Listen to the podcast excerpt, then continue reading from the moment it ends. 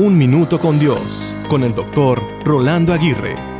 Te confieso que me es muy difícil confesar mis faltas. Fue lo que me dijo una de las personas al llegar a consejería. Añadió lo siguiente, cuando quiero confesar mis errores y pedir perdón, se me hace un nudo en la lengua. No pienso bien y parece que siempre tengo una excusa.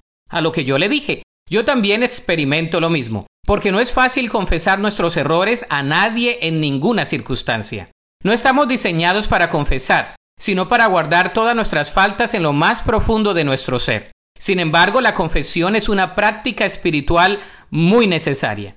Es la única práctica que requiere de involucrar a otros en nuestras vidas.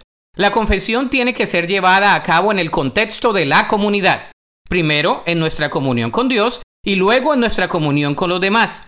La palabra comunión es tener algo en común es presentarnos ante otras personas reconociendo nuestras faltas y enfrentando las consecuencias de nuestros errores.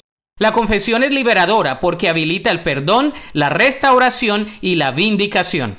El confesar nuestros pecados a Dios nos da libertad y nos da autoridad ante las otras personas. Muestra que en nuestra debilidad radica nuestra fortaleza. Dios desea que confesemos nuestros pecados a Él para hacernos completamente libres y otorgarnos la paz que tanto necesitamos. ¿Estás listo o lista para confesar tus faltas delante de Él?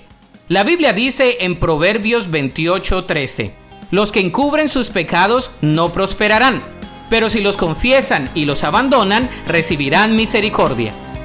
Para escuchar episodios anteriores, visita unminutocondios.org.